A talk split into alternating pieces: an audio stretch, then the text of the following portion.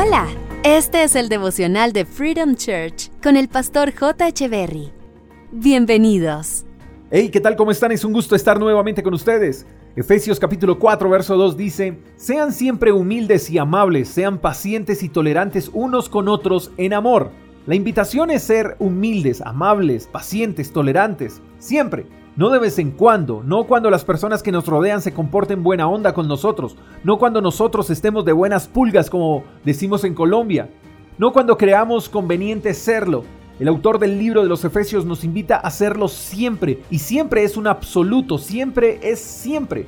Entonces el reto no es en practicar estas virtudes, porque todos en algún momento hemos sido humildes, amables, hemos sido pacientes y tolerantes. Yo sé que sí, el reto es practicar estas virtudes siempre. El reto es que estas virtudes sean parte de nosotros y no que sean virtudes guardadas en un recipiente, el cual podamos abrir y tomar la medida necesaria cuando se presenten las oportunidades para hacerlo.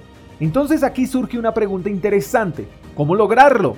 Y la respuesta es aún más interesante porque la manera de lograrlo es imitando a Jesús. Y esto no tiene que ver con religión, Grandes estudiosos, historiadores y reformadores han calificado a Jesús como la persona más humilde y amable y la persona más paciente y tolerante de la historia. Entonces, si hay una manera de lograrlo, lo que pasa es que Jesús no le cae bien a todo el mundo. Debe ser porque a pocos les interesa ser humildes, amables, pacientes y tolerantes siempre y con todos. Pero cuando nos lo propongamos, lo lograremos. Así que debemos asumir el caso y trabajar en ser siempre la mejor versión de nosotros. En eso sí deberíamos enfocarnos.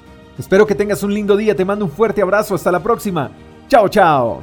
Gracias por escuchar el devocional de Freedom Church con el pastor J. Echeverry. Si quieres saber más acerca de nuestra comunidad, síguenos en Instagram, arroba Freedom Church Call, y en nuestro canal de YouTube, Freedom Church Colombia. Hasta la próxima.